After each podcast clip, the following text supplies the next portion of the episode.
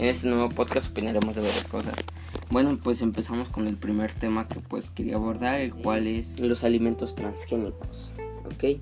Bueno, para antes de empezar, los alimentos transgénicos son los alimentos este, provocados por la ciencia o los alimentos que los modifican genéticamente para que no sea, sean más grandes, más coloridos o así.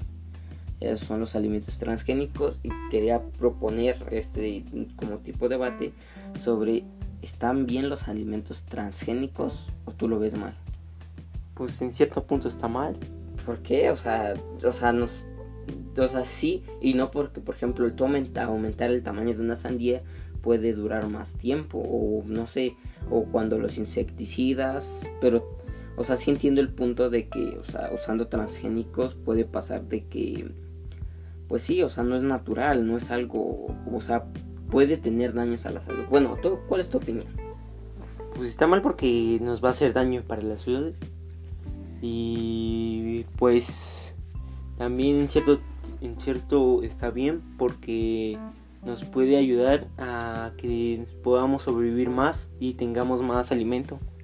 Ok, eh, yo creo que sí, ¿no?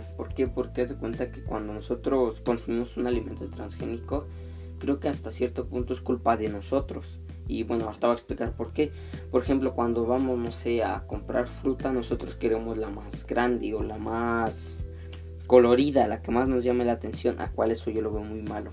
Y creo que somos culpables a cierto punto de ello. Porque, por ejemplo, si vemos una manzana, no sé, con un color menos rojo o menos llamativo, no la compramos